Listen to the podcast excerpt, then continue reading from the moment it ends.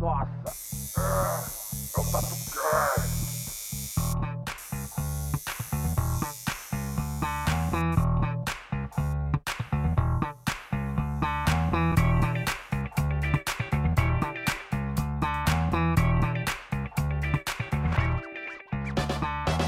Fala galera, eu sou o Bob Queiroz e quando eu cheguei aqui tudo era mato, mano.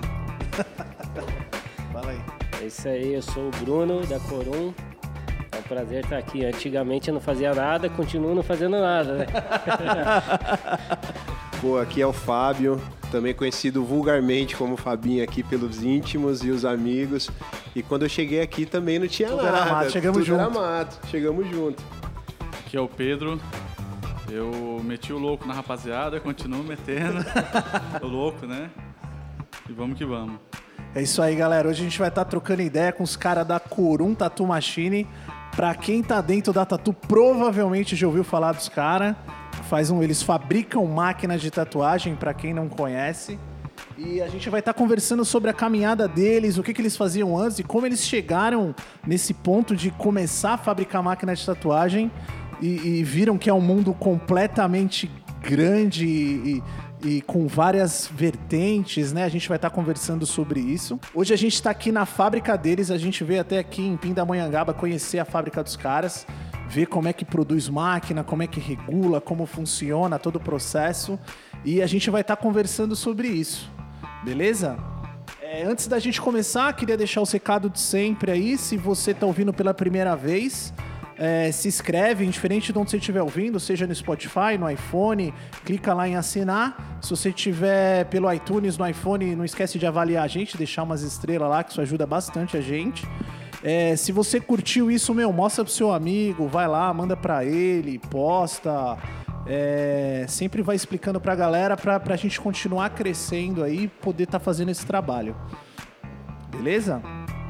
É, e lembrando que assim, hoje a gente vai estar fazendo uma promoção. Então, assim, se você é tatuador, você curte máquina de tatu, a gente vai estar junto com os caras fazendo uma divulga e uma promoção com desconto bom.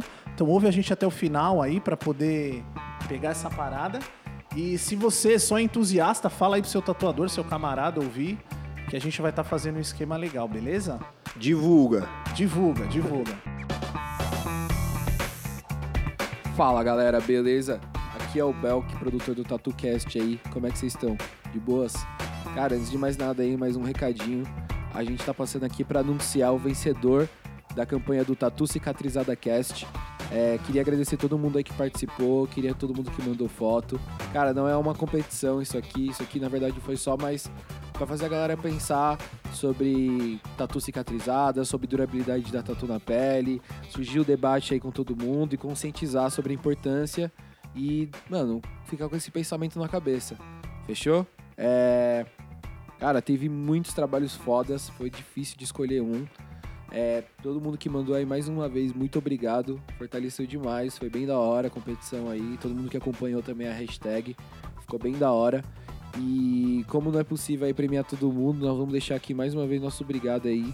E o vencedor desse primeiro foi o Alisson Gonçalves. O Instagram dele é o Wow Underline Gonçalves. Muito obrigado, mano. Aí, manda mensagem pra gente como o seu endereço, pra gente te mandar os seus prêmios, que são lá os dois livros do Bob, um kit de com três prints do Mario e uma camiseta, né? É isso aí mesmo, pode papo. E lembrando aí que agora vamos pra segunda fase do Tatu Cicatrizada Cast. Dessa vez o prêmio vai ser uma maquininha de tatu da Corum Tattoo Machine, mano. Isso mesmo, uma maquininha de tatu. E pra ganhar esse prêmio foda, você precisa seguir as regras. Que é postar uma foto de uma tatu cicatrizada há pelo menos seis meses com a hashtag Tatu Cicatrizada Cast no seu feed. Lembrando mais uma vez, tatu com dois T's e dois Os. Seguir o perfil do TatuCast pelo Instagram. Seguir o perfil da Corum Tattoo Machine e postar no Stories esse episódio aqui que vocês estão escutando e marcar o perfil do TatuCast da Corum. E para essa campanha nós vamos anunciar o ganhador após um mês do lançamento desse episódio aqui, que saiu no dia hoje é 6 de agosto de 2019. E o último recado, mais ou menos importante aí, do dia 6 de agosto até o dia 20 de agosto, a Corum Tattoo Machine fa- vai fazer uma promoção muito foda, com um desconto mais foda ainda, que é 20% de desconto pros ouvintes do TatuCast. Pra que você aí, com esse descontão que os caras tá dando, compre sua maquininha com os caras, porque os caras é foda. E pra ter acesso a esse desconto aí, você precisa ir lá no nosso perfil do Instagram, clicar no link que tá no perfil. Esse link vai te mandar direto pro WhatsApp dos caras já com uma mensagem pra validar o desconto. Só pode ser por lá, senão você não ganha esse desconto, fechou? Claro que será só por duas semanas e, mano, 20% de desconto aí. Salve, hein? E é nóis. Bora pro episódio aí, que os caras é monstro, tá da hora. Abraço e tchau.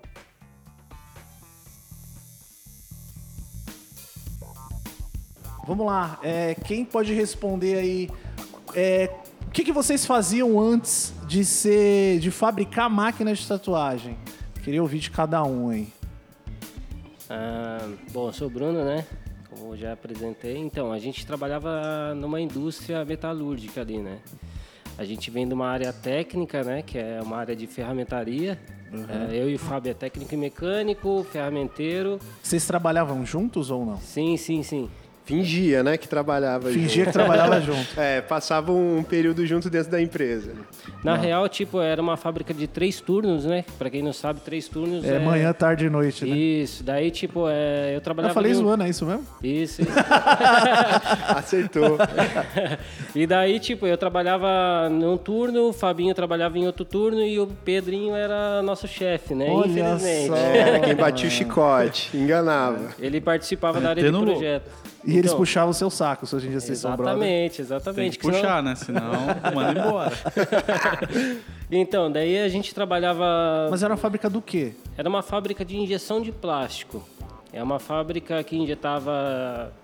Para quem não conhece, injeção de plástico é... Ninguém conhece, mano. É, não é seringa, né? Não, Injetava plástico, tipo a, André Surak, né? Que injetava plástico na- Tipo, tipo na isso, coxa só dela. que outras peças. outras peças. Então, injeção é, não é seringas ali, né? Injeção de plástico é um processo onde é derretido o plástico ali, jogado dentro de uma forma e ele faz uma forma, né? Tá. É, geralmente faz é, vasilha plástica, aquelas vasilhinhas que todo mundo Tapoé. usa, tapoer, é, painel Aí, Henrique, de salve carro. Henrique. O Henrique vende Tupperware. Todas as partes de plástico que tem em um carro é feito numa Consolo fazia também? O Rafa que Consolo, pediu com certeza. Tá Até na carente, empresa que a né? gente trabalhava já moeu é, no moinho muito consolo ali para poder reciclar. Pra reciclar. Nossa, imagina o cheiro, mano. Exatamente. Caralho. então, daí a gente é, Tinha trabalha- muita gente que não saía do moinho, né? O moinho era assaltado periodicamente. E, e- e pior de tudo que isso aí é realidade, É né? ver- É Cara, verdade. É verdade, é verdade. Se alguém assaltou o moinho, é muito feio o que você Pura fez. realidade. Então, daí a gente trabalhava já com um lance técnico, né, meu? E. E daí, cara, a gente se conheceu através disso aí, trabalhando 10 No anos moinho. juntos. Não, no moinho. não, não vai lembrar do moinho da história, que ele é, é só uma pequena parte. Ai, meu Deus do céu. Então a gente trabalhou 10 anos juntos, né, meu? É, Os três. Já na, na, na empresa ali. Da hora. E daí, com isso que veio esse contato aí, esse conhecimento. aí. Então já respondeu dos dois, né? O Fabinho e o Bruno trampavam junto É, no foi, moinho. foi bem. Não, no moinho não, né? A gente trabalhava no mesmo setor, né? Eu e Tá. o Bruno, a gente trocava turno ali. Pô, e, e já tinha uma empatia ali, né, mano? Já Legal. era brother ali, de fazer um rolê fora, Pode crer. se trombar pra fazer outros programas ali. E o Pedro era o cara que ficava na salinha, ar-condicionado e tal. E a gente ali, porra. Se fudendo. Exatamente, rasgando a boca ali, trampando, sujo, imundo, né, cara? E Caralho. o cara ficava ali, ó. E aí, Pedrão? louco. Você era o. Era o, era o chefe deles, né? Não, não, não.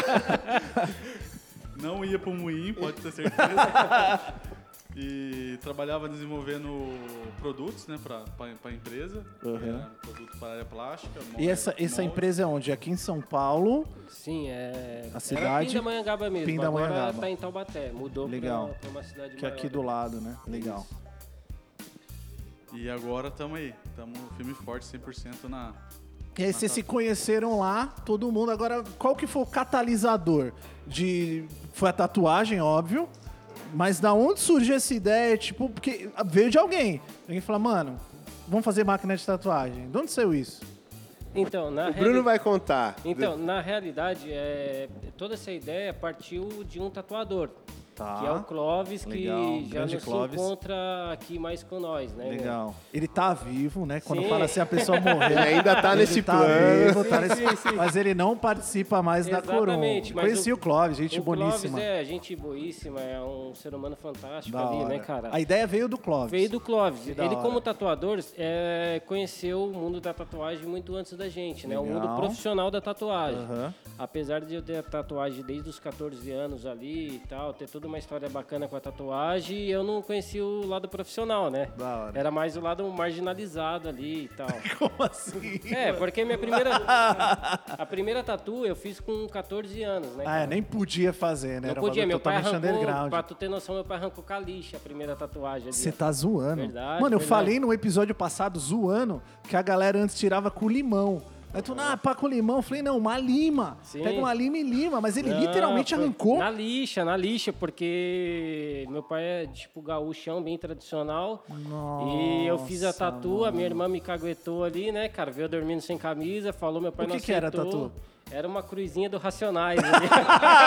Sobrevivendo no inferno. Nossa, era era uma loca da época. Mas ele arrancou literalmente. Não, arrancou na lixa mesmo ali, né? E saiu.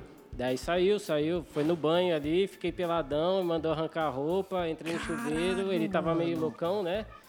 E arrancou na, na lixa isso aí. Mas, tipo, foi. Ali já tava um amor Tá pela que me tatuagem. pariu. Ali eu consegui. Hoje eu consigo identificar Não, precisa, ali. pode acabar o podcast aqui, Aqui- mano. Você arrancou na lista e você tá com a Aquilo fábrica ali, de máquina mano, de mas tatu, aquilo ali, mano. tipo, já era um sentimento pela tatu, né, meu? e já tinha um Lógico, sentimento, só que eu não sabia qual O que meu era. pai falava que se eu fizesse, ele ia arrancar com a lixa. Ah, Mas então. eu não o meu fiz. coroa também. Até É, foi por isso- que retardou um pouco, É, mas também não deu eu fui muito igual a jeito. você, eu Só fiz que com ele não 18 anos. arrancou. Mas não adiantou a muito, né? Eu comecei a tatuar com muito, 17 certeza. anos, com 18 anos eu fiz minha primeira tatu.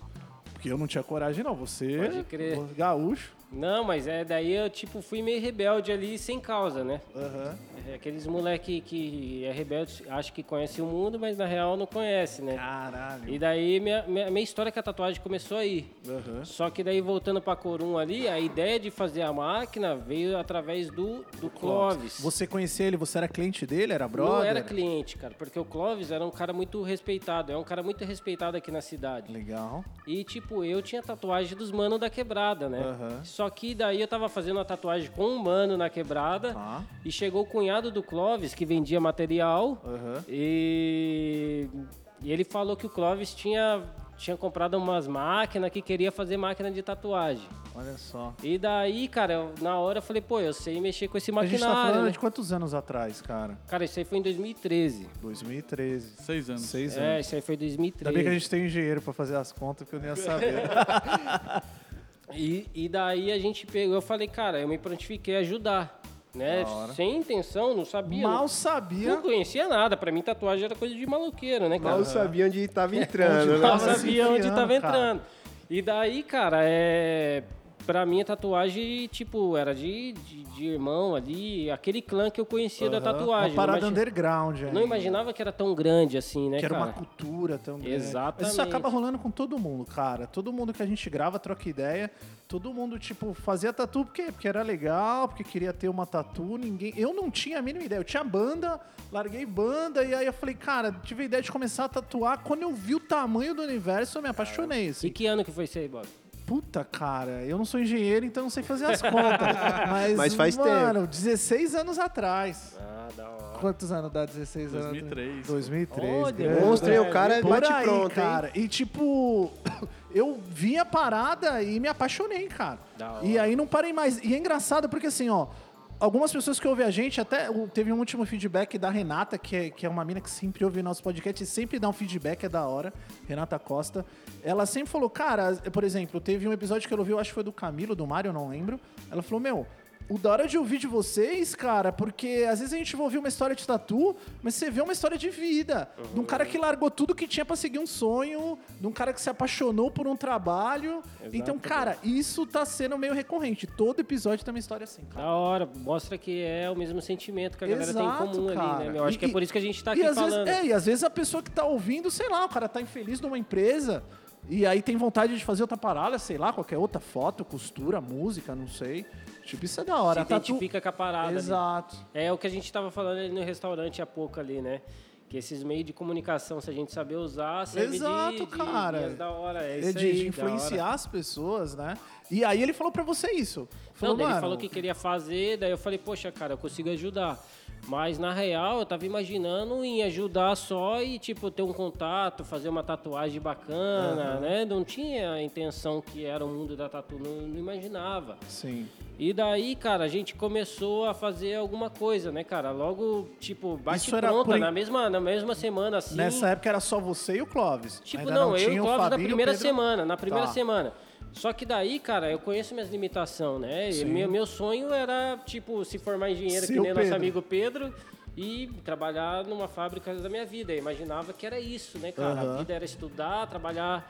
é, Como tipo, todo Eu não mundo. conseguia ver outro Isso é a realidade tipo, do- do exatamente. país, né, cara? E, tipo, eu lembrei do Fabinho, que esse neguinho desgraçado, ele já comprava roupa no Braz, ia vender. Ele já tinha Já feeling tinha, ali tipo, um feeling de, dessas de paradas, empreender. né? E, tipo, a gente tem uma história que se for Empreender contar... é um termo assim, bonito, né? É, se Não, for, é, é. Era, o- era o corre, É. na real. se for, é. é, se for contar a história mesmo de amizade, Mas assim, daí mano, ficar- a, gente, a gente fala zoando, pô, é o corre, mas de uma certa forma é empreender. Exatamente, de. É uma, você de uma saber co- maneira mais Mano, instintiva, né? Exato, Com você tá certeza. comprando, você tá botando a margem de lucro, você tá Exato. calculando o seu tempo, Sim. você tá usando o seu tempo livre numa fábrica. Cara, e assim, ó, vou, vou fazer uma analogia maior. Isso é a realidade do país, brother. Exato, É a realidade do. Brasil, cara.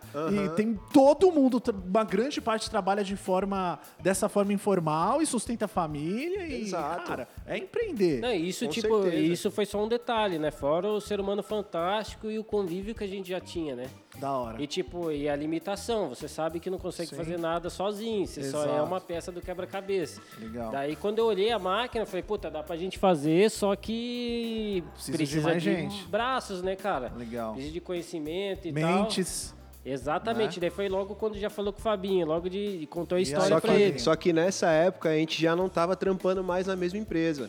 Tá. Exato, já O- pulou anos de Isso história. aí já foram anos depois ali, mas a gente tinha o contato de se trombar final de semana, pra fumar um, trocar sim. ideia e tal. Aí ele tava, quando ele, puta, ele deu esse start aí, eu tava trabalhando em outra empresa e eu, porra, trampava na mesma empresa que o Pedro.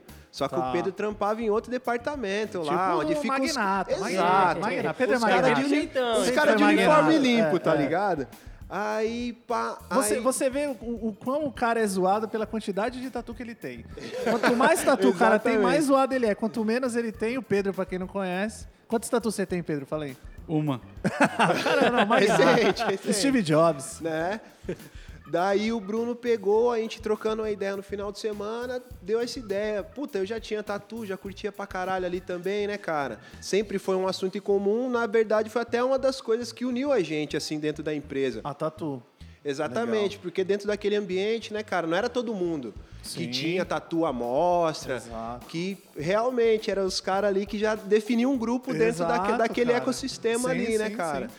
Aí a gente se, puta, daí ele deu essa ideia, daí eu falei, porra, mano, tem como fazer isso aqui. Hoje em dia não existe mais isso, né? Hoje em dia todo mundo tem tatu. Hoje todo Mas mundo- teve uma Exatamente. época, pra quem é mais Aham. novo, aí que a tatu, cara, separava algumas coisas. Exatamente. Pelo menos a forma como você era visto, separava. Exato, até, porra, meu, 10, hoje já tem um pouco menos, mas na época até pra conseguir trampo era Exato. muito embaçado, muito, Muito, embaçado, tá ligado?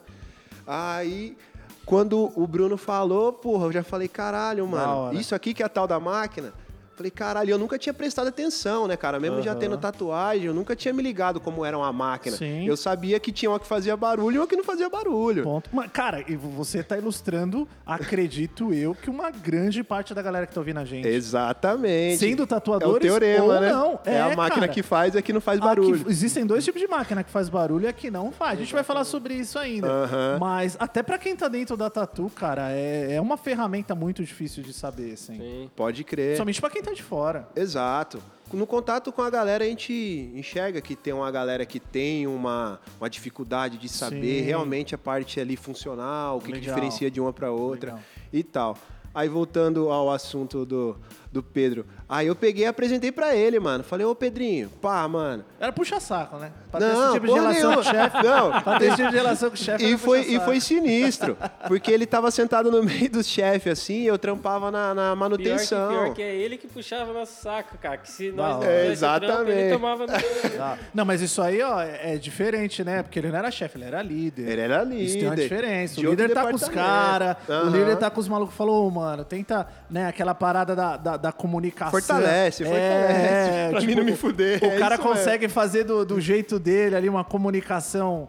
Tem até acho que um livro que eu fiquei sabendo esses dias, preciso até ler, que fala sobre comunicação não violenta, a forma de você trazer a pessoa pro seu lado, É, fazer a sem precisar exigir, sem precisar. E o Pedro era esse cara.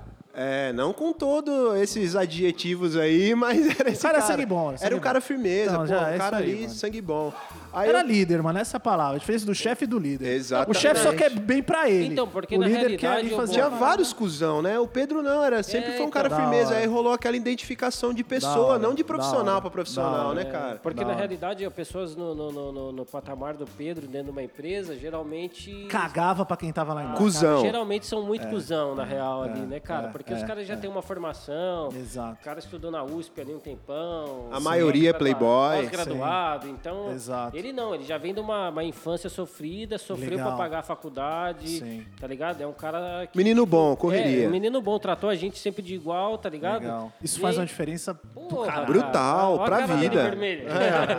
Da hora, é isso aí. Mas que essa da hora. é é cerveja. Da hora. Que da hora. Então, daí a gente pegou e, e, puta, cara, começou a, a- a se conhecer. Legal. Quando a gente se apresentou, apresentou os projetos, daí começou aquela fase de se conhecer, porque todo mundo tem família. Cara, e sabe uma Filhos. parada que eu falei? Eu não lembro qual episódio, eu nunca lembro. Mas uma coisa que eu bato muito, assim, cara, uma tecla, é, cara, você dá seu melhor indiferente do que você tá fazendo. E diferente do grau que você tá, e às vezes a gente esquece um pouco da aleatoriedade das coisas que tem na vida. Por exemplo, assim, eu vou mudar um cenário. Se o Fabinho fosse um cara medíocre no trabalho dele e sempre fizesse só o que lhe pediam e porra nenhuma, você não teria pensado nele pra esse projeto seu. E se ele fosse esse mesmo cara medíocre, ele não ia ter a mesma relação com o Pedro, que era o chefe. Vocês não estariam aqui, não existia Corum, que hoje em dia, a gente já vai chegar lá, mas hoje em dia é o sustento de vocês e é o que vocês vivem. Então, cara, por isso que eu sempre falo, mano, você tem que dar seu melhor no- no- na menor coisa que você estiver fazendo, tá ligado? Porque a gente não sabe onde isso vai refletir, velho.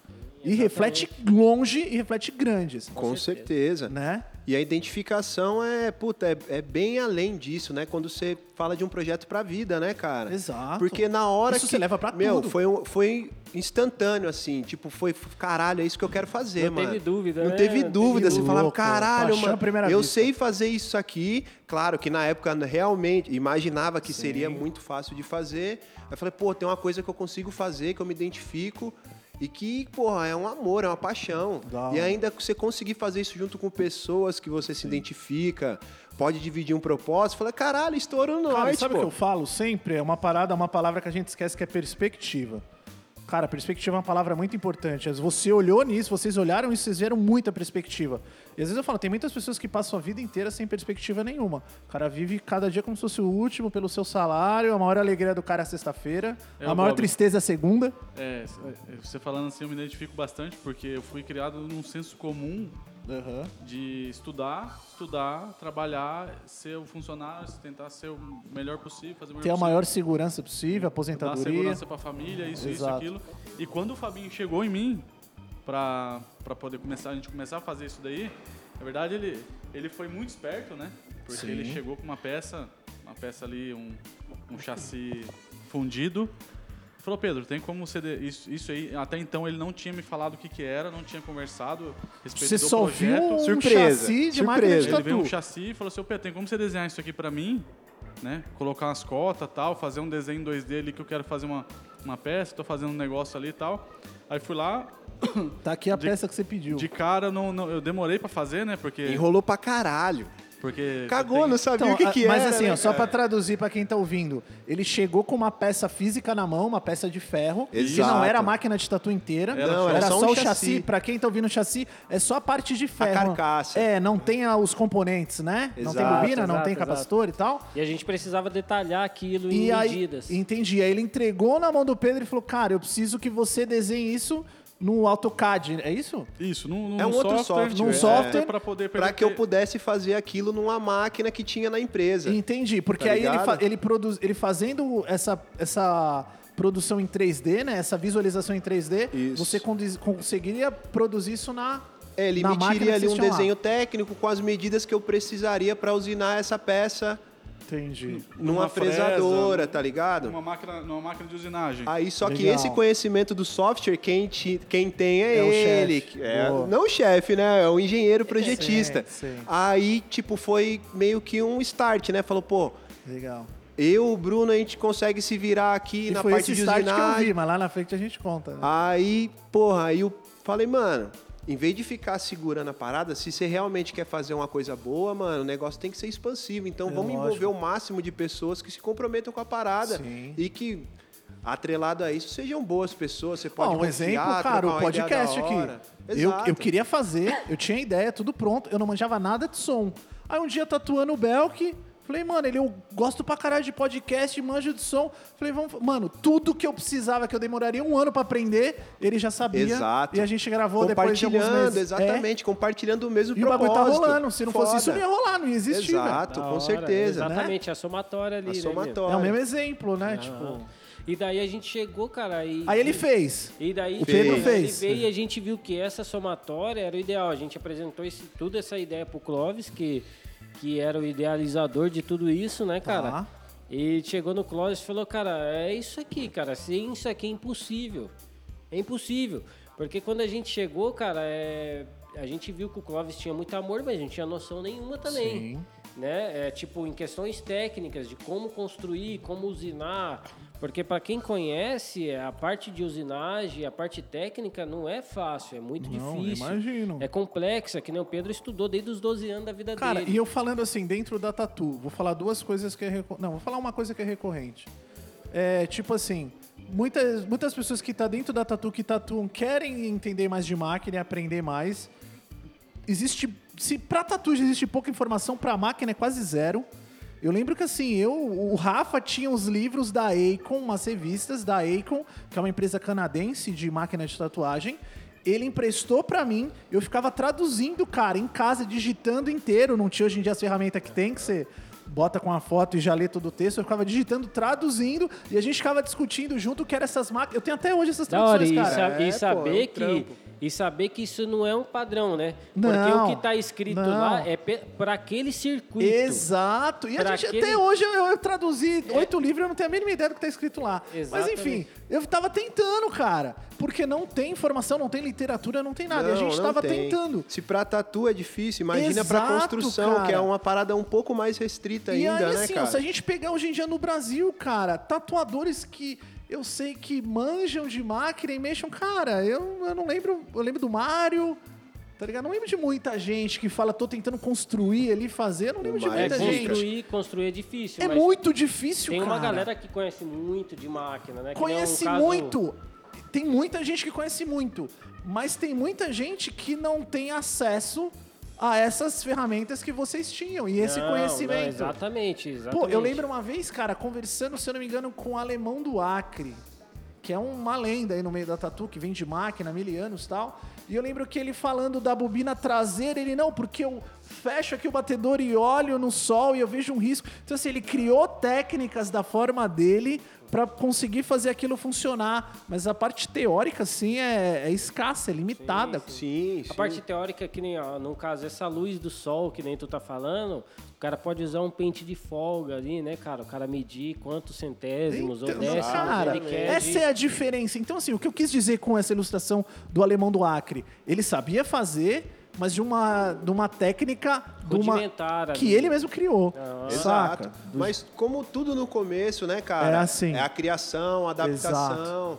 O cara tinha um resultado, ele desenvolveu a, a literatura Exato, dele, boa, a boa. teoria É dele. isso mesmo. Tá ligado? Então daí Porque quando é a muito gente apresentou limitado. esse projeto pro Clóvis, ele, puta, ele ficou super feliz, ele entendeu, né?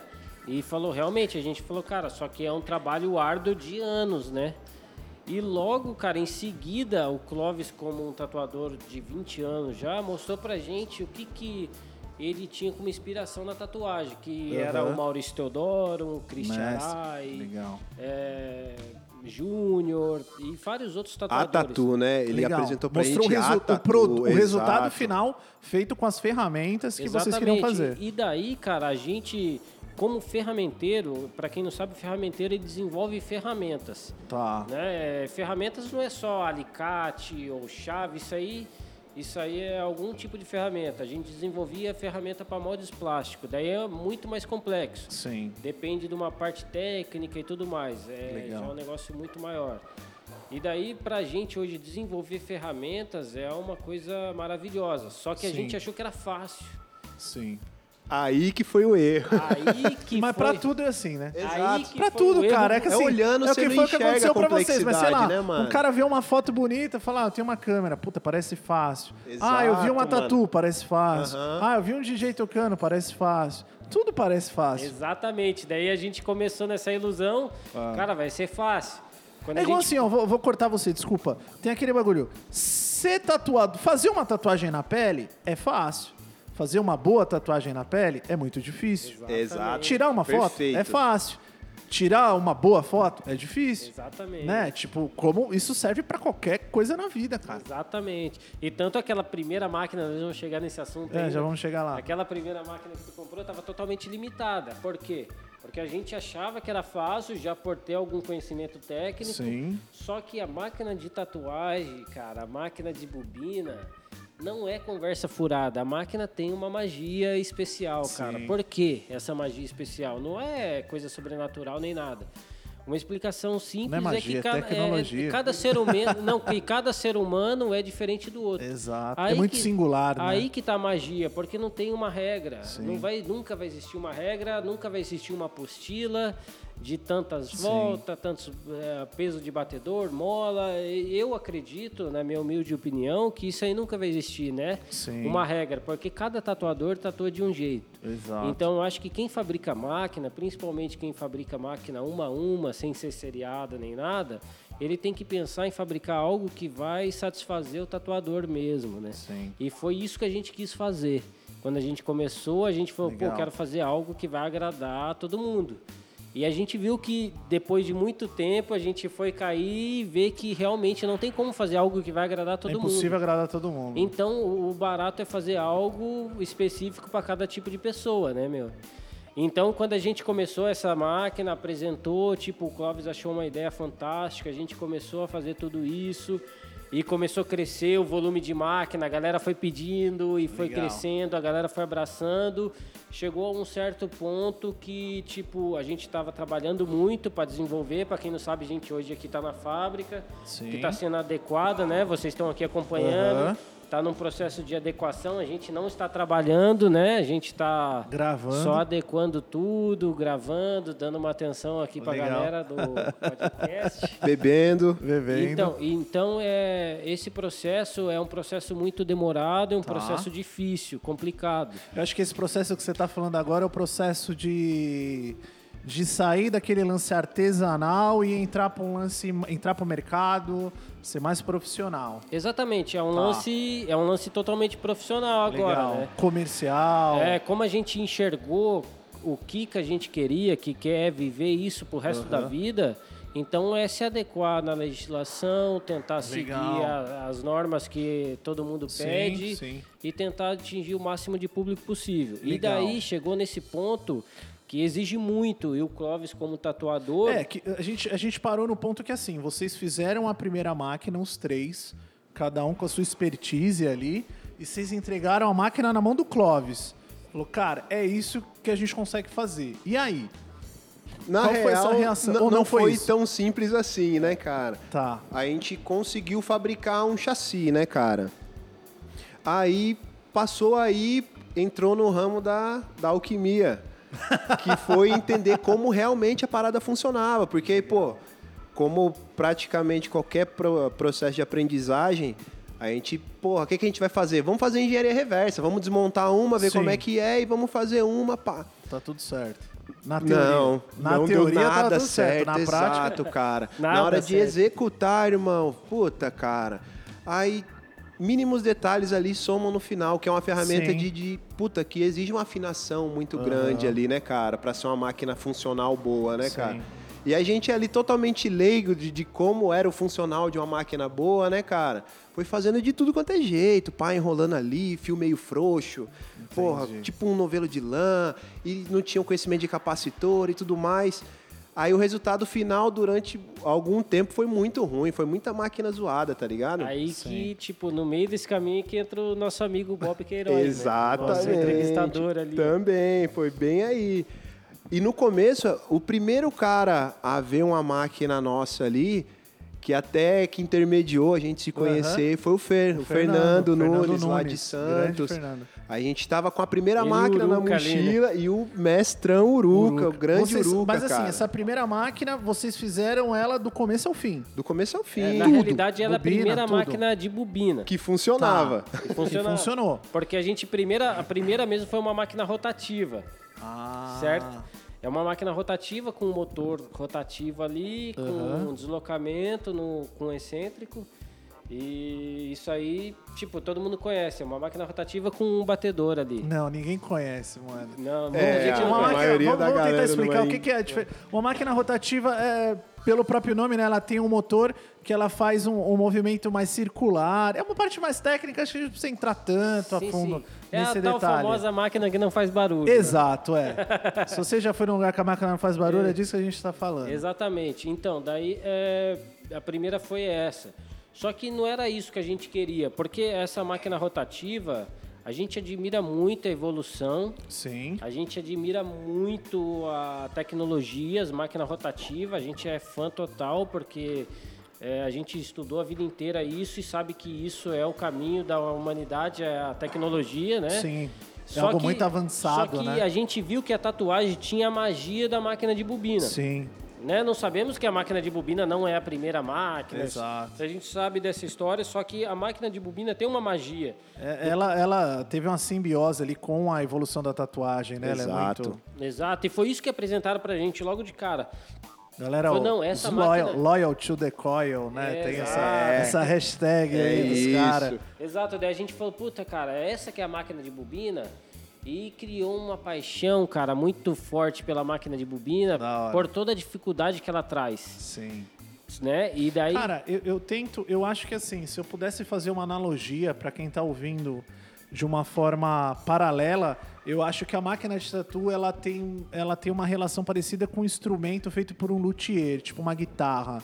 Cara, você pode comprar uma guitarra de 200 reais, feita simples, porcamente, como você pode comprar uma de 20 mil, que tem esses pequenos detalhes que o Fabinho falou que fazem a diferença. Exatamente. Exato, então, mano. cara, às vezes, sei lá, é uma, máquina, uma guitarra feita de madeira, mas tem uma que é feita de um maple, da puta que o pariu, que tem tal ressonância e não sei o quê, crer. e tem outra feita com a madeira de qualquer lugar. Então tem Exatamente. pequenos detalhes que, que eu acho que dá pra remeter na máquina de E tatu, pela cara. falta de literatura, de conhecimento em tudo isso, cara, a gente foi tendo que descobrir no processo do Homem da Caverna. Teste, Exato. acerto. Exato, E cara. isso aí foi um processo que demorou praticamente ali, ó, quase dois anos, cara. Que a gente Sim. ficava, tipo, cada um tinha a sua vida durante a semana, cada um tinha seu trampo. E a Exato. gente se trombava final de semana, tá ligado? Tipo, pra chão conversar. mesmo, pra É, um, conversar. ho- um hobby, né? Fazer É, as peças na Exato, fábrica, fazer né? as peças na fábrica. Todo mundo juntava os pedacinhos, o Fabinho fazia um pouquinho, eu fazia um pouquinho, o Que da Pedrinho fazia os desenhos.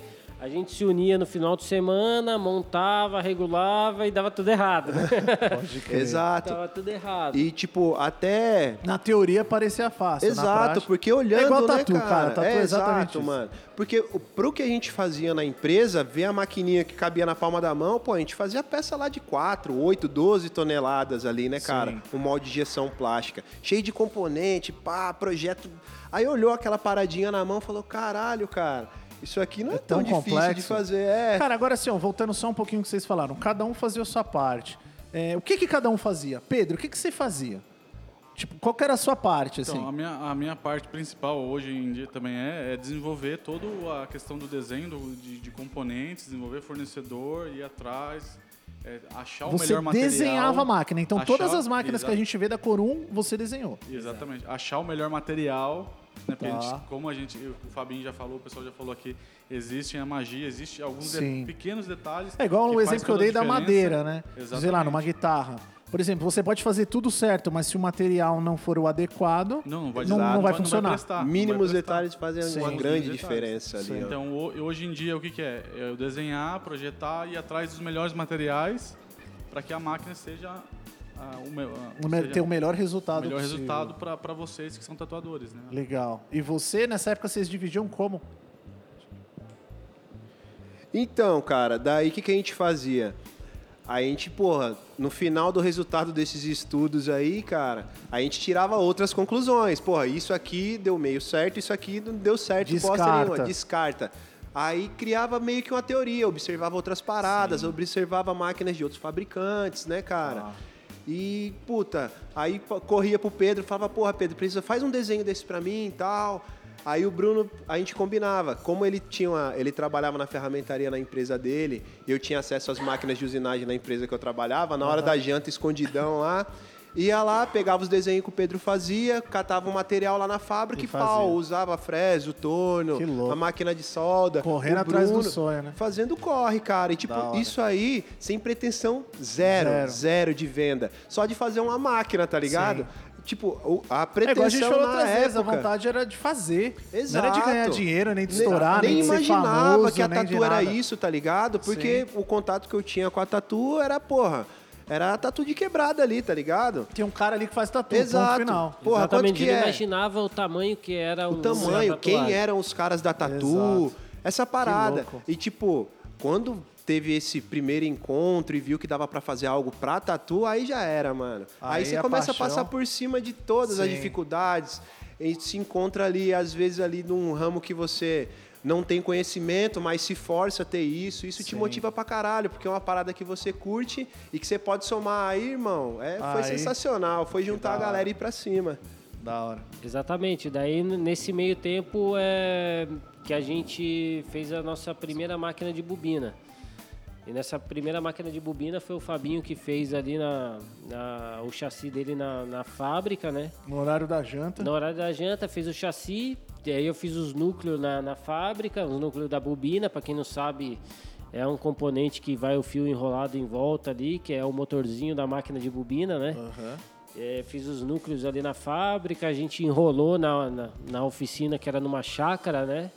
Bem no meio do mato ali. Que da hora. Enrolou as bobinas e daí começou o teste da primeira máquina de bobina, Da que é hora. a famosa máquina de bobina que a gente conheceu. Né, que era a máquina que tinha aquela magia de fazer bobina, batedor, A mola. que fazia barulho. A que fazia, a que fazia barulho. E daí a gente começou a fazer essas máquinas de bobina ali. Foi a primeira máquina de bobina. Que a Vocês gente estavam com a máquina pronta na mão. Exatamente. Da hora. Aí agora a gente vai pra segunda parte, que é expandir isso daí. Bom, aí vocês fizeram a primeira máquina e você tava com a máquina na mão, e aí? E pra ver qual é que era dessa máquina? O que, que vocês fizeram? Então, daí como é, a minha família já era de Santos ali, né? Minha Aham. irmã, meus tios, e eu morei muito tempo ali, eu resolvi levar ali na Náutica, que é em Santos. Da hora. E chegando ali na Náutica, eu consegui logo de cara falar com o Fernando, Fernando Nunes. Fernando Nunes, Da hora. um gordinho manhoso, lindo, Esse é irmão, esse é maravilhoso. irmão demais, tá louco. E o Uruca e o Adão. E o Fabrício estava na ocasião. Os caras foram uma humildade incrível, né, cara? Legal. Me atenderam com excelência ali, deram maior atenção. Lembro que o Uruca parou de tatuar, tirou suas luvas, ligou Olha a que máquina e no mesmo dia fez um desenho de uma máquina que ele achava legal. Olha só. Então me deu uma atenção especial ali, a gente deixou aquela máquina ali aquele dia. Cara, e o Uruca, assim, pra gente conseguir dar peso nessa conversa, o Uruca tá por quantos anos, cara? Ah, 40? Mas- ah, muito. Beirando os 40? Eu não, eu não tenho o número exato. É lenda não só da Tatu, né, cara? Exato, pra quem é. não conhece ali, o Uruca também era vocalista ali da... Do Vulcano. Do Vulcano, é. O Foi Uruca preso, tem uma foi preso na década de 80 porque Olha ele só. cantava com fêmur humano no palco ali, ó. Olha, com o quê? O fêmur humano. Nossa, Isso aí é, é louca realidade. lenda. Verdade, Da pesado. Tatu. na E aí ele 80. parou, cara, e deu uma atenção pra vocês. Parou e deu uma atenção incrível, foi fantástico, Que legal, né, mano. cara? O cara, ele achou... Mr. Uruca, né? Exato. Deixa eu procurar no Google, em algum lugar, Pô, quem quiser saber real, a mais. gente nem- Mr. Uruca Nem com sabia K. do peso da rapaziada que tava dando atenção ali na época, né, Sim, cara? vocês estavam adentrando o mundo da Exato. tatu, assim. E é que nem o Rafa falou, o Uruca, ele, tipo, ele foi um dos primeiros caras a começar a comercializar agulhas de tatuagem na- Sim. no cenário nacional, né? Depois veio as agulhas da China já soldado, pelo que a gente escutou da história, Sim. E engoliu ele, mas ele fazia agulhas com cordinha de violão, deve ser a realidade Ah, eu lembro que eu comecei, eu, lembro, eu comecei na Praia Grande e nessa época todo mundo falava muito do Uruca. Ele já era uma lenda quando eu comecei há 16 anos atrás. Exatamente. Já E era uma lenda. Não é famoso pelas redes sociais e tudo Sim. mais, mas para quem conhece no Uma outra tatu, época, exato. exatamente, numa outra época ele realmente é muito conhecido e ele foi fantástico com nós, ele foi Deu incrível. uma atenção. Deu uma atenção, deu vários palpites, falou que ele gostou, que ele não gostou, e daí começou a evolução. Acra- acredito que através daí foi quando a gente se conheceu, né? Olha só, mano. Através do Fernando, que é um amigo em comum, Sim, né? sim. Daí você viu ali. Eu não, eu não lembro aonde eu vi a primeira postagem da, da máquina de vocês. Mas eu lembro que eu vi, eu entrei em contato e eu falei com alguém que eu não lembro quem era. Foi comigo, mas, foi é, comigo. Mas aí, assim, me conta essa parada. Você fez a máquina, você não tinha Instagram. O Adão te deu um toque, não foi isso? Sim, exatamente. Foi Adão daí- Rosa. Exatamente, cara. Daí a gente chegou no dia ali na Náutica e eles viram a máquina, achou muito legal e falou, cara, qual que é o Instagram? Pra gente dar uma força, Você falou, não sei o que, que é né? Instagram. Pra mostrar, a gente não sabia o que era Instagram, né, cara? Porra não, é essa de Instagram? não tinha... Nenhum de vocês. Que porra é essa? Que, que porra é essa de Instagram aí? Que a gente não conhece. Caralho, mano. E daí, cara, eu cheguei é, e conversei com os meninos que é mais novo, da onde Quantos que anos trabalhava. isso atrás? Isso que ano Cara, que isso era? aí tem cinco anos. Tá. Cinco anos. E daí é, o menino foi e mostrou pra gente o que que era o Instagram, né? Olha só. Foi quando teve o primeiro contato com o Instagram e a gente resolveu é, fazer e começar a mostrar o nosso trabalho Não, ali. e você contou pra mim agora há pouco que, cara, um cara que trabalha com vocês, trabalhava com você na fábrica, você chegou pro cara e falou, mano, o que que é Instagram? Exatamente, porque era um menino que era um menino mais jovem ali, Sim, né, já cara? tá mais ligado nas Já era mais paradas. ligado com essas paradas. Eu sabia... Aí ele fez o Instagram da Corum. Ele que pegou e fez um Instagram, que era meu Instagram pessoal, Tá. né? E daí, através desse Instagram, eu peguei e falei com o Fabinho. Falei, cara, o Fabinho também não sabia que era Instagram, né, cara? Falou, Fabinho, o que, que é isso aqui? Já fez logo em Tá, sequência e, Instagram e da assim, Corum. e nessa época vocês eram três caras, Pedro, Quatro, Fabinho, Quatro. o Bruno e o, O Clóvis, Clóvis. que estavam fazendo máquina. E, cara, de onde veio o nome Corum e como que vocês viraram a Corum? Então, na real, a Corum... É... A Corum foi criada pelo Clóvis, né? Como a gente falou Tá. no começo, o nome Corum já veio dele também. Legal. que, que corum, na real, não existe, né? É, vem de coro, que significa no dicionário ali é o broto da samambaia. Broto da Samambaia. É, a gente falou do, do, do Coru no episódio de Tribal, de Maori, que todo o desenho de Tribal, Maori, é inspirado exato, no exato. Coru, que é o broto da Samambaia. exato, e daí Que que, expressa o vem, e daí que vem o nome Corum. Legal. Só que o Clóvis, ele entendia Corum, ele achava que era Corum, não Corum. E daí ele ficou com esse nome gravado na cabeça, porque é o broto da samambaia. E Que tem um legal. significado muito forte, vocês já Sim. devem ter falado sobre isso. Sim, falamos. E daí é que daí que surgiu essa ideia. O Clóvis pediu para um amigo em comum nosso, que é o Andrei, é um Aham. tatuador aqui regional de Pindamonhangaba, desenhar a logo, que é o mantra do debate, segurando o A broto mudra. da samambaia. É, É mudra. é o mudra, Que legal, é o mudra mano. do debate, né, segurando ali a- o coru. E daí começou toda essa história, né, cara, de Da hora. Aí vocês fizeram o Instagram. de ser um recomeço, que na realidade é um recomeço, né? Sim. É um recomeço. E realmente foi um recomeço da minha vida, da vida do, do Fábio, da vida do, Pedro. Pedro, que da Como hora. a gente falou que vem numa área técnica, que estudou a vida inteira. Aham. Né? É, para trabalhar numa indústria, você sair Sim. disso para criar um próprio negócio ainda para tatuagem. Para nossas famílias foi surreal, para eles conseguirem entender isso, Sim. enxergar o que a gente estava Lá enxergando. na frente. Foi surreal, porque você tá vivendo de tatuagem, um negócio que é super, superficial ali. não- Exato. Não, é algo Underground, sólido, de uma né? certa- É certa descriminalizado ali, né, Sim. cara? Ainda sim. hoje, tipo assim, pode ser, pode ser legal, bonito, artístico, mas ainda mesmo assim é totalmente diferente do que uma engenharia. Exato. É diferente você viver de máquina de As tatuagem. garantias são diferentes, Até né, nossos cara? amigos vê hoje, a gente pergunta, você não trabalha mais? Só Vocês faz máquina, fazendo? é. Vocês não trabalham, só fica fazendo mas assim, ó, a gente falou isso Bando sobre tatuador, tá falando sobre máquina, e a gente falou até da médica anestesista, que ela falou, meu, você é só anestesista, você não é médica, tá ligado? Isso pra tudo, cara. Não faz a Isso vai ideia da complexidade tudo. É, que envolve ali, né, mano? Exatamente. Então daí saiu a primeira máquina ali com o Fernando, né, cara? Por ser um amigo em comum. Sim, sim. Rolou essa história do Instagram, que a gente criou o Instagram. E foi através daí que eu Que acho eu que a gente se conheceu, porque Sim. o Fernando marcou a gente, a gente era um amigo em Exato. comum. Você, o Bob Queiroz, para quem tá É, escutando que ali. sou eu, prazer. é, nos conheceu na rede social, mandou uma mensagem. É, cara, eu lembro que assim, eu vi o lance da máquina e eu falei, cara, não vou mandar como quem não quer nada. E aí, cara, eu lembro assim, eu lembro do, do, do diferencial, acho que essa é a palavra correta, assim, que foi a atenção que vocês me deram. E assim, cara, eu sempre falo pra todo mundo, não importa onde você vai, eu não tenho problema hoje em dia, cara, de pagar o preço que for solicitado, assim, mas o atendimento é, cara, primordial, assim, é...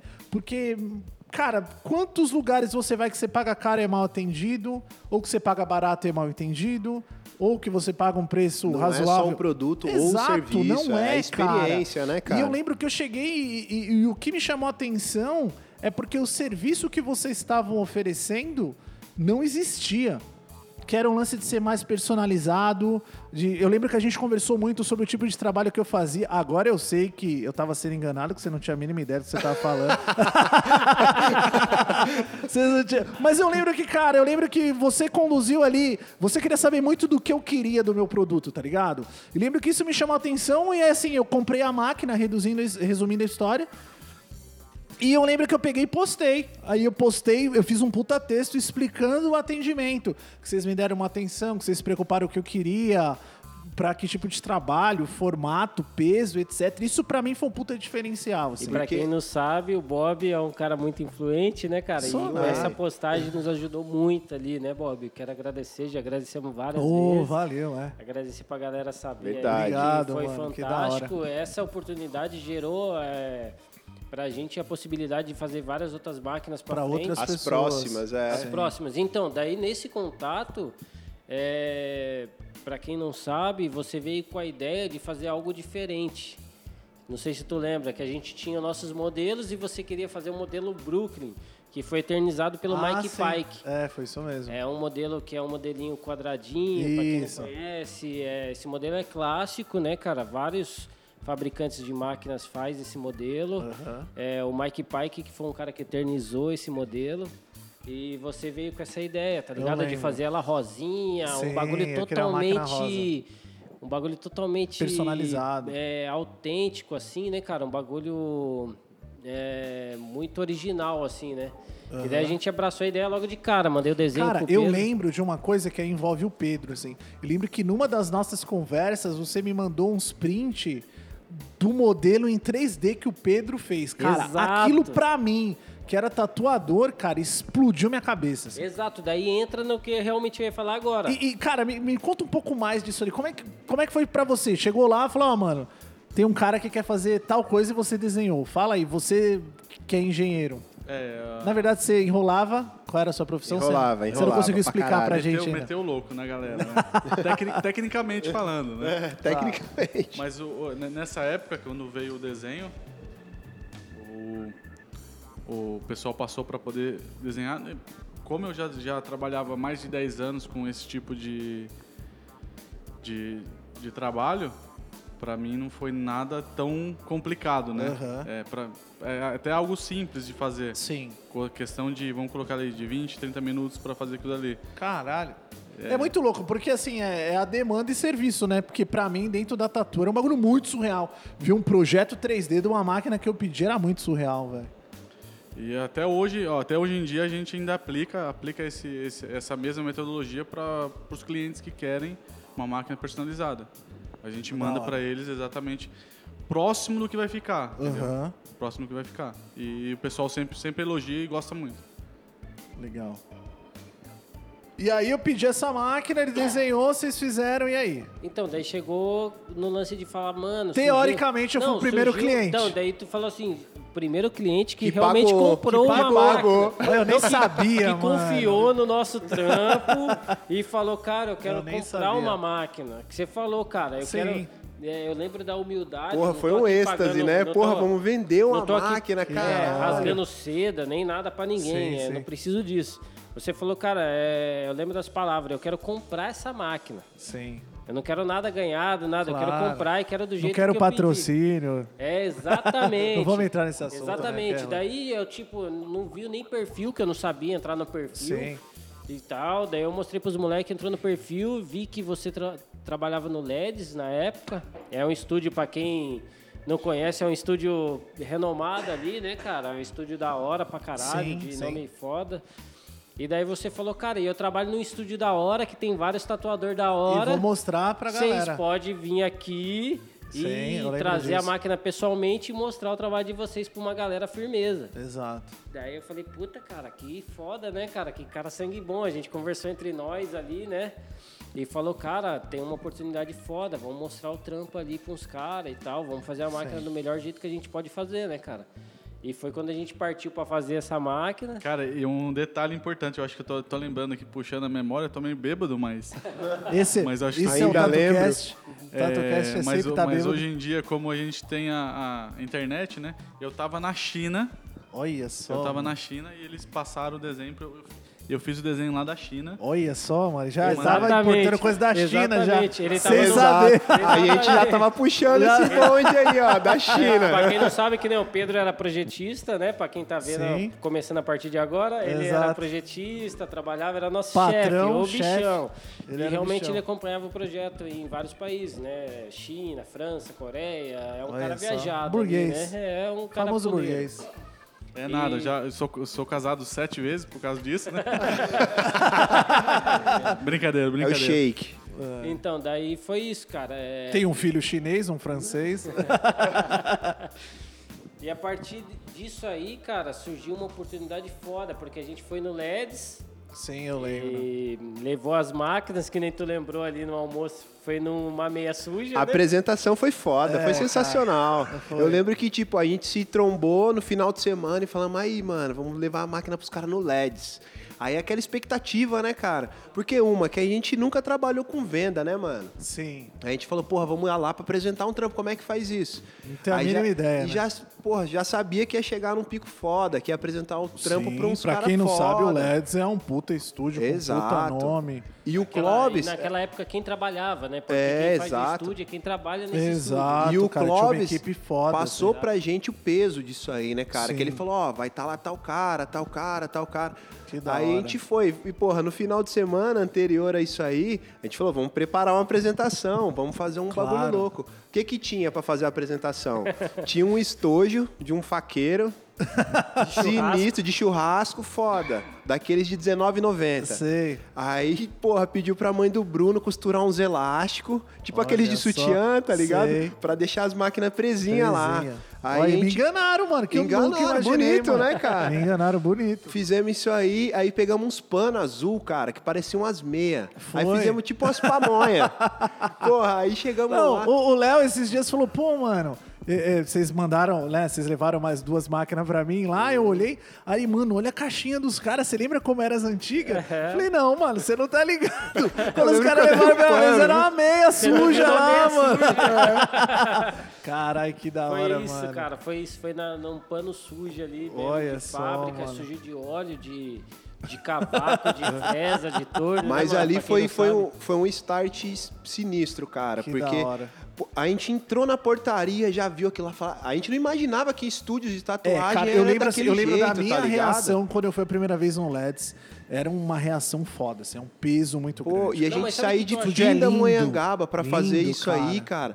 A gente chegou e falou, caralho, a gente com um faqueiro na mão, cara, entrando. Na... Mas olhou aquele o mais, o mais sinistro. Bob, não é, não é rasgando nem seda, que nem eu te falei, mas é tipo a humildade mesmo que tu teve em nos receber e nos Que é conduzir isso, ali, mano, tá é ligado? não, nóis. de verdade, tô agradecendo de Não, novo. que isso, surreal, cara. porque Porque obrigado. foi um negócio Eu verdadeiro. agradeço, Foi mano. Foi um sensacional, negócio hein? verdadeiro, não foi Sim, artificial, sim. porque a gente não tinha nada de seguidor, né? Não Exato. Tinha, não tinha conhecimento nenhum na tatuagem. Cara, e assim, ó, eu posso falar o meu lado. Eu lembro que eu falei, caralho, eu lembro, cara, de uma conversa que eu tive com a minha mulher, assim, eu lembro que eu falei, caralho, os caras são mó pequeno, mas eles estão prestando um serviço muito grande. E eu lembro que eu falei isso pra vocês, cara. Eu lembro que eu falei, cara, vocês vão muito longe. Eu, Eu lembro, lembro que eu falei né? isso, cara. Eu lembro. lembro, que eu falei, cara, vocês vão muito longe. Aí eu lembro que eu falei assim, tenta não perder isso que vocês têm agora, essa individualidade, essa personalização de trocar né, cara? ideia, a essência.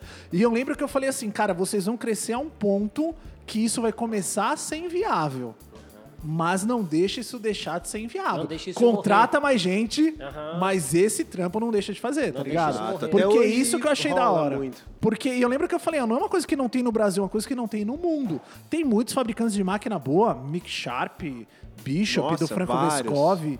As é, nossas referências Mike mesmo, Pike, cara, são outros fabricantes Soba, foda, Sunskin. foda. Só que esses caras não têm esse contato humano que vocês tinham, assim. Sim, talvez seja porque os caras sejam de outros países também, né? A cara? cultura é Assim, diferente. Uma cultura totalmente Sim, diferente sim. e tal. E a gente sempre se inspirou nesses caras. Desde quando a gente conheceu o Instagram, que nem a gente falou, e começou a ver sobre é, hashtag. Daí colocou lá hashtag Tatu, Tatu Machine. Machine. É, a ferramenta Cara, é daí espetacular. a gente começou a conhecer esses caras que hoje é a É nossa máxima mundo, né? referência, né, cara? Sim. Com todo respeito a vários fabricantes nacionais, Claro. mas, poxa, cara, a gente é extremamente fã do trabalho do Mike Sim. Pike, não conhece pessoalmente, mas fã do trabalho do Soba, sabe? Do Seth Ferry. cara, do, Do Dennis. do Dennis, o Homem Invisível ali Sim, de- Invisible da Man, né? Alemanha. Então, vários outros, cara, que não tem nem como ficar falando aqui, que é muita gente É. que é referência. Cara, agora sim, ó, me atualiza uma parada. Beleza, teve esse start, eu fiz essa divulgação, levou para outras pessoas, pro Boni, Boni Lucena, quem não conhece tem que conhecer o trabalho do Boni, que é foda. O Boni também deu um up ali, postou a máquina de vocês, divulgou, deu um up e o negócio foi crescendo, cara. E aí? Sim, então, foi através de você mesmo que daí a gente conheceu o Boni, né? Por ser amigo em comum. Sim. Acho que ele viu aquela postagem que tu fez bonita no Instagram, uma caveirinha do lado de uma caveira. É, é, foi isso É mesmo. uma foto bem tirada, da Sim. hora ali. E daí ele conheceu e através dele, cara, também foi surgindo várias outras pessoas, né? Pra quem não sabe, o Boni tatuou minha mão ali, até foi um divisor de águas fudido ali, que foi quando- logo quando eu tava saindo da fábrica, né, cara, em 2015. Isso aí já pensando em viver totalmente pra tatuagem. Porque o negócio começou a rolar mais. Então, porque daí Começou a vender mais máquina. Exatamente, porque daí a gente conheceu, a gente foi no Tatuíque, que é uma Tá. feira muito grande da tatuagem, Sim, né? Talvez uma das maiores do mundo ali. E daí a gente foi na, é, já olhando o lado comercial da tatu, né? Aham. Porque já falaram pra gente desde o início ali que a- era uma das maiores convenções. Sim. E daí a gente foi para enxergar o que, que seria a convenção, uma das maiores convenções. Quando a gente chegou e viu o tamanho que era aquilo, tanto de tatuador que tinha, Mas aí vocês fabricaram várias máquinas e levaram. Não, a gente não levou nenhuma, porque a gente não fabricava ainda, fabricava poucas. Vocês foram lá sem nada. Foi sem nada. A gente foi sem nada. Quando a gente chegou e viu o tamanho daquela feira, o tamanho. O tanto Ah, vocês foram passear, não foram com stand. Exatamente, foi passear. Ah, entendi. Quando a gente Foram vocês três. Foi a gente, é, nós quatro. O Clóvis ainda estava com a Sim, gente. sim. É, quando a gente chegou lá e viu o tamanho que era aquela feira, o tanto de tatuador que tinha. Vocês tiveram uma noção do mercado, o que que era, né? Daí teve uma noção do mercado. Exatamente. Então, E, e eu quero saber a sua opinião. E você, Pedro? Você que é um cara que nem tatu tinha. Qual foi sua reação quando você chegou e viu Ah, tudo isso? Cara, assim? como eu já expliquei. Porque uma coisa assim, o cara chega lá, o Fabinho falou, "Ô, Pedro, desenha isso aqui pra mim. Outra coisa é você ir numa feira e ver o mercado. Então, como eu tinha falado anteriormente, é, o Fabinho, quando ele veio falar comigo, ele, ele veio de uma forma bem sucinta ali, bem, vamos dizer assim, comendo pelas beiradas e não falou exatamente o que, era, né? hein? Cara, Gastou, cara, hein, tio? Caralho, o cara é engenheiro, o cara é engenheiro mesmo. Tirou essa do Chaves. né? Caralho, gastou, hein? E eu. E veio pedindo pra desenhar uma peça e tal. Você e- nem sabia que era uma máquina de tatu. Não, e eu fui criado, eu fui criado pelo meu avô, pela avó, por um pessoal bem, bem ogro, bem Aham. chucro. E Mais eu tinha, conservador. eu tinha muito conservador, né, bem simples também. Sim. E na minha, no meu entendimento, até então, meu, é o que vocês já falaram, o tatu era margin, marginalizado. Exato. Pra mim, tatuador era vagabundo. Exatamente, desculpa a palavra, mas. Mas eu- era eu- mesmo. mas eu- tatuador mas eu é fui- ainda eu fui- vagabundo. Eu fui criado Todo assim. tatuador que tá ouvindo a gente é vagabundo. Eu fui, Foda-se. eu fui criado assim. Mas aí. Salva um. Não salva mas, é um. quando- mas só como a gente está num, num- num- numa época hum, é, bem, vamos dizer assim, avançada, né? E eu estava fazendo uma pós-graduação lá em São Paulo. eu escutava muito do pessoal, dos professores. Meu, vocês, vocês têm que pensar fora da caixa, é, parar de trabalhar para os outros, é, empreender e tal, pensar fora da caixa. Sempre aquele Sim. negócio, pensar fora da caixa. Pensar fora, foi, foi bem na época que o Fabinho veio falar comigo. Acho que não tem nada mais fora da caixa que tatu, né, cara? E- Exato. E aí isso começou a estralar na minha cabeça. Eu falei, cara, vambora, vambora. Que da hora, Não mano. tem, vamos, vamos pra cima. Aí começamos, começamos a desenhar, desenhar as, a- As tal. máquinas. Aí quando, quando eu fui na, na, na, na Tatuíque pra, pra poder ver o que que era, né? O que que era o mercado. Aí sim começou a abrir mais ainda o... Porque você viu o cabeça. tamanho, né? Exato. Exatamente. Que da hora. E, aí, e colocando uma coisa também, um ponto que falaram do Boni, é uma das coisas que a gente preza muito também. O, quando a gente foi visitar o Boni, o, Aham. acho que o Bruno comentou, no dia que a gente foi visitar ele, ah, eu sentei com o Boni e com o Michel Tripp, a gente desenhou a máquina deles personalizada na hora. Caralho, que E, animal. inclusive, velho. hoje a gente tem um modelo, o Lucena. Olha que né? animal. Que o pessoal, o pessoal que, que vê, a gente tem o modelo Lucena. Que no- da hora, mano. no- nos modelos, né? Sim, que da hora, mano. Eu lembro que né, eu pedi essa Brooklyn, que é uma das que eu mais gosto até hoje. Eu tenho ainda essa máquina. Essa máquina que eles venderam eu ainda tenho. Eu lembro que eu mandei pra vocês, vocês só mudaram de cor, né? Que era rosa, agora tá azul. Mas eu tenho ela lá. E aí vocês fizeram essa e, tipo, vocês foram na Tatuíque e aquilo deu um parâmetro do tamanho do mercado que era. E aí? Exatamente, daí foi quando a gente é, viu que dava para viver disso. Além de só é, ser um hobby, você fazer aos finais de semana, Sim, é, a gente enxergou que dava para sustentar a família disso. né? que da hora. Tanto que de 2015 até hoje, tudo que eu como, tudo que minhas filhas vestem, come, vem da tatuagem. Que né? animal, cara. Então a gente Sem preci- ser tatuador. Sem Porque a gente ser- aqui no TatuCast fala muito de tatuador. Sem né? ser tatuador. E, crer. como eu Tá tava te fal- falando, o amor já vem desde muito antes, né, cara? Com minha mãe diz ali que com oito anos de idade eu comprava um monte de chiclete pra Sim, colar no que corpo hora, e ter velho. tatuagem, que já Pichadão, já era eu já pichadão. achava, É. achava in- insano, né, cara? Eu queria muito Que aquilo. legal, cara. Então, é, daí eu vi que realmente dava pra viver daquilo, cara. E foi quando a gente se decidiu mesmo. Falou, cara, é, vamos É fazer isso. isso. cara. Vamos, vamos viver E isso. rolou aquele compromisso, né, cara? Já tinha ali um amor ali pela tatu. A gente enxergou como era tatu, como Viu a a gente podia contribuir, né, cara? Aí, porra, foi uma decisão meio que instantânea. E foi, puta, 100%. Eu Do falo di- que assim, a Tatu não me escolheu, eu não escolhi a Tatu, a Tatu me escolheu, Exato. né? Exato. Isso acontece Do, muito. daquele dia que a gente voltou do LEDs até hoje, até hoje, creio que foram, porra, dá pra você contar nos dedos os dias que a gente ficou sem trampar, sem estar hora. interagindo, sem estar então, é imerso na né? Pensando, tatu. falando em É Exato, que, cara. Tipo, a gente sempre tá falando aqui que é o LEDs e tal, mas era o estúdio que o Bob trabalhava, né? Exato. Tipo, é, na real, eu nunca nem conheci o LEDs, eu tenho o máximo Não respeito sabia o pela peso história que aquilo dele e tinha, tal. né? A gente sempre enfatiza o LEDs, o estúdio do LEDs, porque era de onde realmente Que o Bob hora. trabalhava. o E é muito louco, né? Aquele lance que eu falei sobre a aleatoriedade das coisas. Eu fiz a postagem de coração, ninguém me deu nada, nem me pagou nada, eu nem imaginava nada.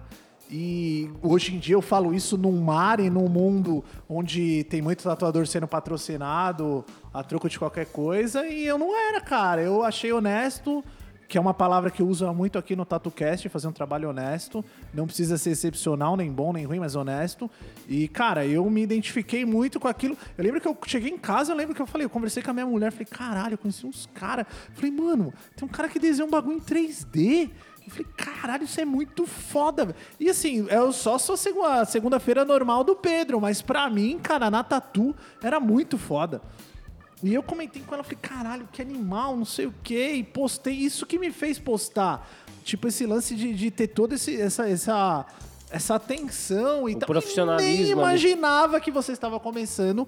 Pelo nível de profissionalismo, pra mim, vocês eram muito grande e nem imaginavam onde isso ia dar, cara. Nem a gente, na real, e sabe né, o que, que cara? a gente percebeu nessa época, Bob? Que falta, tipo, faltava muito profissionalismo realmente na área que não era artística na tatuagem. Tá. Tudo que envolvia tatuagem, fora a parte artística, que já tinha muito Sim. tatuador foda, que nem vocês, que faziam uns desenhos lindos, faziam umas Tirando leite tatuagens. de pedra, né? Mas faltando do, do isso, toda- faltava um suporte. Faltando toda É. a parte de suporte, a parte técnica, Sim. tanta parte jurídica, burocrática. É, Não, exato. foi o que eu falei, a gente gravou um, com uma médica anestesista que eu falei, olha, é, a gente não sabe nada. Exato. Nada que envolve química, que envolve medicamento, que envolve medicina, nada.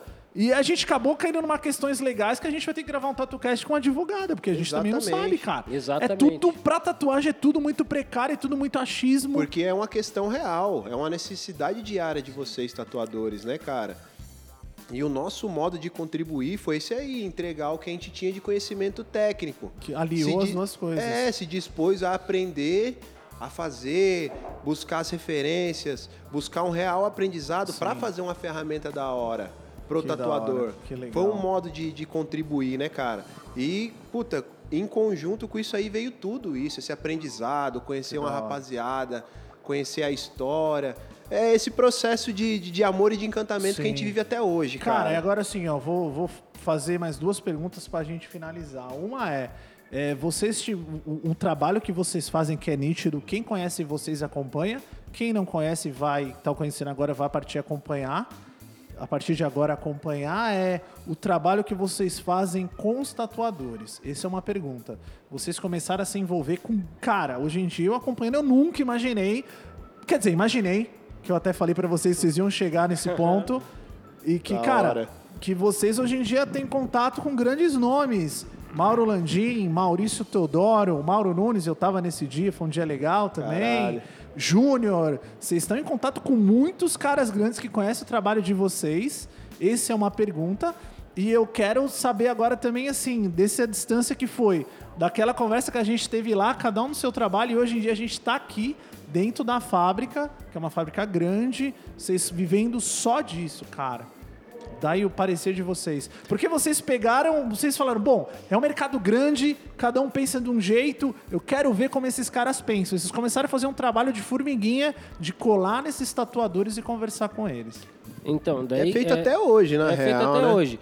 Que na real é um processo é, é lento e bem tipo é evolutivo, né, cara? É, como a gente já conhe... a ideia veio do Clóvis, que a gente já falou e tal, Sim. só que era um tatuador. Logo em seguida a gente conheceu um tatuador que se chama Christian Arai. O mestre, né? o é, mestre. tipo, Quem não conhece, por favor. Tá errado. aí, Tá errado. Tá errado. Se você conhece, você tá errado. Tem que rever seus conceitos. Esse Exato, tatuador, é, cara. É o mestre. é um ser humano Sem palavras. fantástico. Ele se chama Christian Arai. Ele é um tatuador é, tradicional, antigo, né, cara? Que tem as raízes marginalizadas mesmo. Legal. Começou daquele jeitão que era tatuagem bem marginalizada. E foi pro Japão. Tem uma história fantástica. Procurem que vocês vão adorar a história dele. Então esse cara, ele nos ajudou muito, muito. Legal. E nos Ajuda, né? ensinou, e nos ensinou realmente o caminho que a gente deve, trilhar. Como a Que gente não legal, conhecia nada mano. de tatuagem, ele explicou pra gente a história, a essência da tatuagem no Brasil. Desde quando começou com o look, teve aquela Contar evolução. a história pra vocês. Depois da teve a evolução artística partindo pelo grande mestre Maurício Teodoro. Ele nos apresentou o Maurício.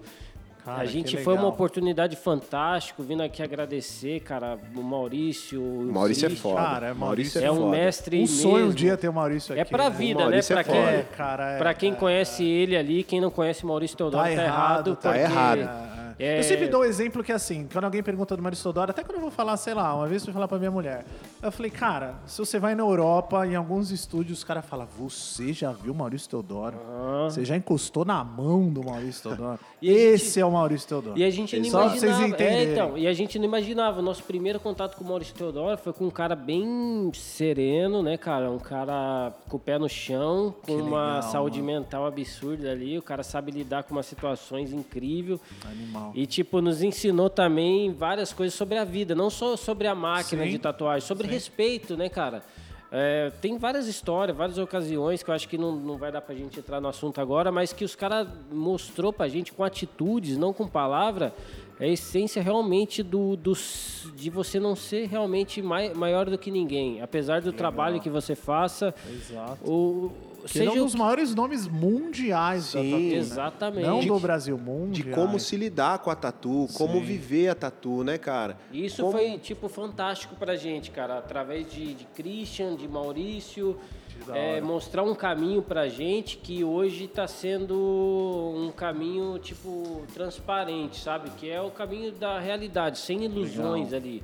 Sem de você se fantasiar com uma rede social, com um elogio ou com aquilo. Você saber receber a crítica, que nem a crítica que você deu. Falou, cara, a máquina é muito linda, você lembra? Sim, lembro, A lembro. Só que pro meu funcional não tá legal. O que, que você consegue fazer para melhorar? Sim. E foi o que a gente buscou e busca até hoje, né, cara? Aquele lance de você melhorar a ferramenta. Não foi só viver e ganhar dinheiro com isso. É Sim. sim fazer um- alguma coisa de qualidade, algo que vai ficar para a história, né? Eu acho que a Corum é realmente isso, cara, o que a gente tá falando. Ah, é o E aí que vocês buscaram ter contato com esses caras e pegar o feedback deles. assim. Exatamente, cara, porque através do Christian a gente também conseguiu ter um contato pessoal com essa galera, né, cara?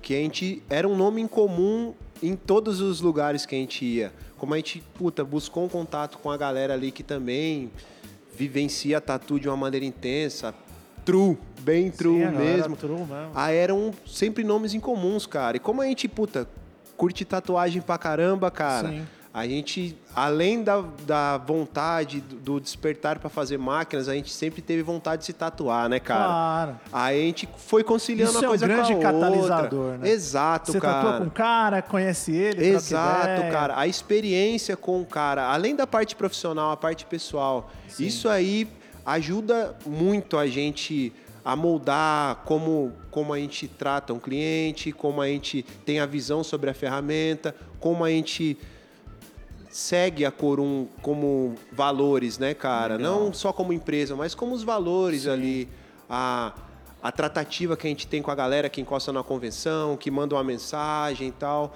Tudo isso aí é muito baseado em cima dos ensinamentos que a gente teve com esses caras, que se todo mundo tivesse a oportunidade de conhecer, fazer uma Sim, tatu, é. trocar uma ideia, é muito válido, cara. Que Porque esses caras viveram a outra fase, construíram a outra fase da tatu, um pouco diferente dessa, de muito glamour. Os caras construíram mesmo ali, trilharam a fase tatu foda, por né, mano? de tatu, né? Exato, mano. Pela tatu, né, cara? Exato. Bom, agora é vocês já são os caras, né? Completamente conhecido aí no mundo da tatu. Todo mundo que tá no meio da tatu, pelo menos já ouviu falar. Se tá ouvindo falar agora, vai lá. Estamos trabalhando pra isso aí. Tamo Estamos trabalhando, é isso aí. Cara, e agora me fala, o que, que a vida de vocês mudou? Que o Pedro era o cara lá, o engenheiro, o patrão da fábrica, o Fabinho, o Bruno, tava lá trampando. Hoje em dia vocês vivem só da Corum? Fala pra mim isso aí. Exato, cara. Foi como a gente estava conversando fora aqui dos microfones, né, cara? Cada escolha é uma renúncia.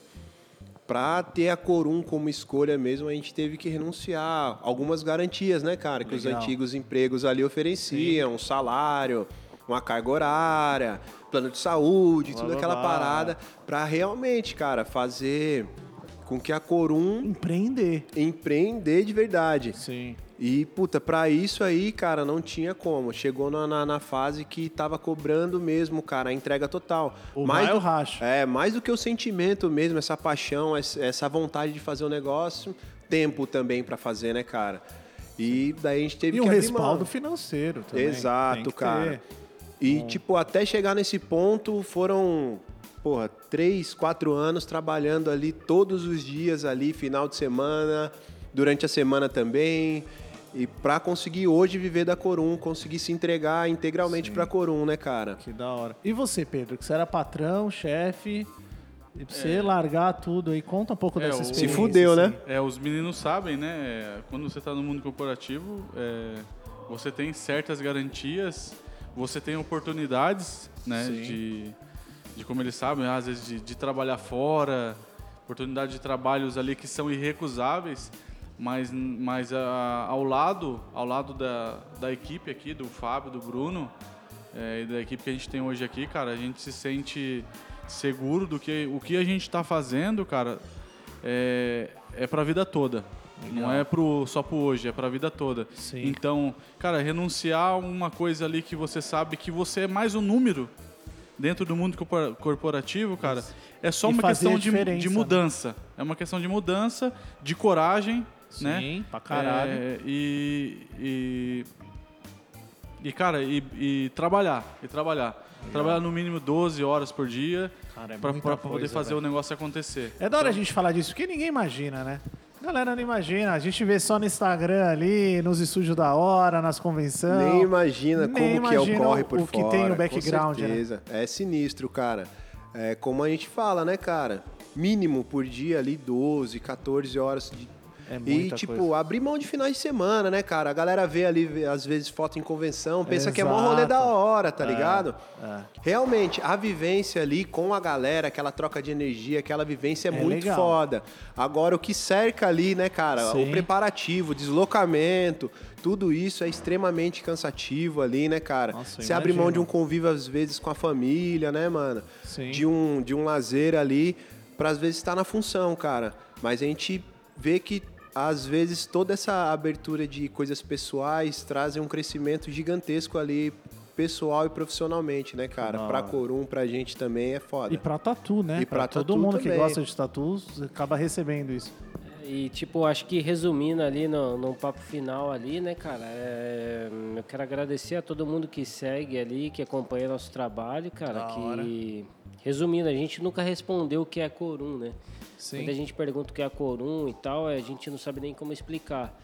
Mas acho que é uma somativa, né, cara, de todos esses artistas, desde vocês lá no começo, né, que Sim. deu a mão e ajudou a puxar um degrau para cima, como dessa galera que está iniciando e comprando Sim. nossas máquinas, ou os profissionais mais antigos que vêm passando conhecimento E credibilidade. A galera que soma, credibilidade. exatamente. Então é uma somativa, cara. É, tipo, longe de mim, cara, é falar sobre qualquer tipo de religião, mas é, eu acho muito da hora o budismo que fala que a gente está todo mundo interligado. Sim. E que ninguém é melhor do que ninguém, e ninguém é maior do que ninguém, e eu acho que isso é a Corum, tá ligado? É Da a hora. gente realmente acredita nisso, é uma filosofia de vida nossa, que a gente sabe que se a Corum sem essas peças chaves, desde vocês lá no começo que nos ajudou, até a molecada que está começando a tatuar hoje, comprando uma máquina nossa, Sim. a gente não seria nada, não estaria aqui Exato. fazendo isso aqui, passando essa visão. Então é mais uma visão de agradecimento ali, acho que é, É o nosso combustível também aqui, o pessoal que está ouvindo. É, cara, são os elogios que a gente recebe é, diariamente por, por vários clientes, tatuadores. E também as críticas construtivas, né? Claro. Que às vezes nem sempre é uma crítica. A gente, a gente não enxerga como uma crítica ruim, mas uma crítica para a gente melhorar cada vez mais, tá cada vez mais melhorando. Então isso é o nosso combustível ali diariamente, para estar melhorando cada vez mais, tanto na qualidade do produto, quanto no atendimento e em, to- em todos os, os- os fatores, né? Isso e como pessoal também, como pro- pessoal e profissional. Que da hora, cara. Então acho que é exatamente isso. Vamos trilhando esse caminho, vamos tentar melhorar cada dia mais ali Sim. e agradecimento, né? Eu acho que esse a nota final que eu tô dando ali é de agradecimento mesmo a todo mundo que está acompanhando e dando essa até aqui, força né? positiva. A gente teve uma conversa séria ali porque a gente Franca, nunca se né? abriu nunca falou da nossa história e nunca conversou hora. sobre a É Corum, uma sobre honra pra ninguém, gente né? aqui do TatuCast, né? É, muito tá obrigado. passando isso pra todo mundo, porra. Eu Poxa. acompanhei uma partezinha, mas eu mesmo não sabia toda a história. Fui enganado numas partes, não foi em outras, mas foi por um bom motivo. Muito obrigado Mas foi por um bom todo motivo. mundo, Que né, legal. meu, que tá aqui. Cara, aproveitar isso daí, assim, a gente comentou no começo que a gente ia fazer uma promoção. Vai ter promoção, hein? né? Deu a louca no patrão aqui. Chama. A gente acabou conversando. E é o seguinte, cara, quem entrar em contato com os caras da Corum Tatu Machine, como tá o Instagram de vocês, mano? Arroba Corum Tatu Arroba Machine. Corum Tatu Machine. Quem entrar em contato, pedir uma máquina, comentar lá e falar que veio pelo TatuCast, por favor, tem que falar, hashtag TatuCast, ganha quanto por cento de desconto? Fala, Pedro, você que tem a voz Fala, bonita. deu a louca. 20% de desconto. Deu a louca no Pedro aqui, ó. Black Friday todo dia, malandro. 20% de Aproveita, desconto quem hein? falar com os Aproveita. caras. E assim, levando em consideração aquilo que a gente fez no outro episódio, que a gente conversou sobre aquela hashtag Tatu Cicatrizada Cast, que a gente quer incentivar a galera a mostrar tatu cicatrizada, mostrar tatu bem feita, mostrar tatu como é, que tem que ser feita pra vida toda. A gente vai estar também fazendo a mesma coisa que a gente fez no outro episódio. A gente vai estar lá, eu, o Zóio, o Mário, os caras da Também, o Oli. A gente vai estar trocando uma ideia, vai selecionar uma tatu que a gente viu que cicatrizou legal e vai estar presenteando com uma máquina dos caras aqui. Eles Oi, vão fazer uma máquina especialmente aí. Fala aí, Brunão. oportunidade e, tipo, parabenizar vocês aí do TatuCast, hein, meu? E o Zóio, o Mário, Mestre, eu acompanhei mestre. ali O o, Oli. passado, Os foi cara é foda. sinistro. Da hora. Parabéns que foi muito foda, O. TatuCast tá de parabéns. Tá, Os caras- valeu, mano. Tá voando, nível, hein? nível top, nível profissa, sem, sem comentários. A Só- gente quer aí botar essa ideia na cabeça da galera de mostrar tatu cicatrizada e os caras ofereceram a máquina pra gente. Então, assim, se você tá ouvindo e não é tatuador, cara, a gente vai pensar alguma coisa ainda pra galera que não tatua. Mas, sei lá, avisa seu tatuador, um cara que você gosta aí, que a gente vai estar sorteando uma tatu pros caras. E, meu, vocês já deixaram contato, mas pra gente entrar aí, quer deixar o contato pessoal de vocês? Do Instagram pra galera te achar? Pô, no Instagram lá, pode chamar lá pelo direct, né? E tem os contatos O de WhatsApp ali também. Machine. Exato. E brevemente a gente vai estar disponibilizando um e-commerce ali para ficar uma parada mais bacana, mais acessível ali pra galera que quiser estar adquirindo uma máquina e os futuros produtos que Isso a gente aí. vai estar fazendo aí, tá Da certo? hora. Tem também o Instagram pessoal de vocês, se alguém quiser, né, trocar uma ideia. O seu é o Sim, é, eu sou o arroba Bruno Corum. Boa, Fabinho, O meu Fabinho Corum. O Pedro. meu arroba Pedro Moura Corum. Tudo Chama! bom, mano. E é isso aí, eu sou o Bob Queiroz Tatuso, do Instagram do nosso podcast, é o tatu.cast. E é isso aí, é só colar lá. Abraço. É nóis.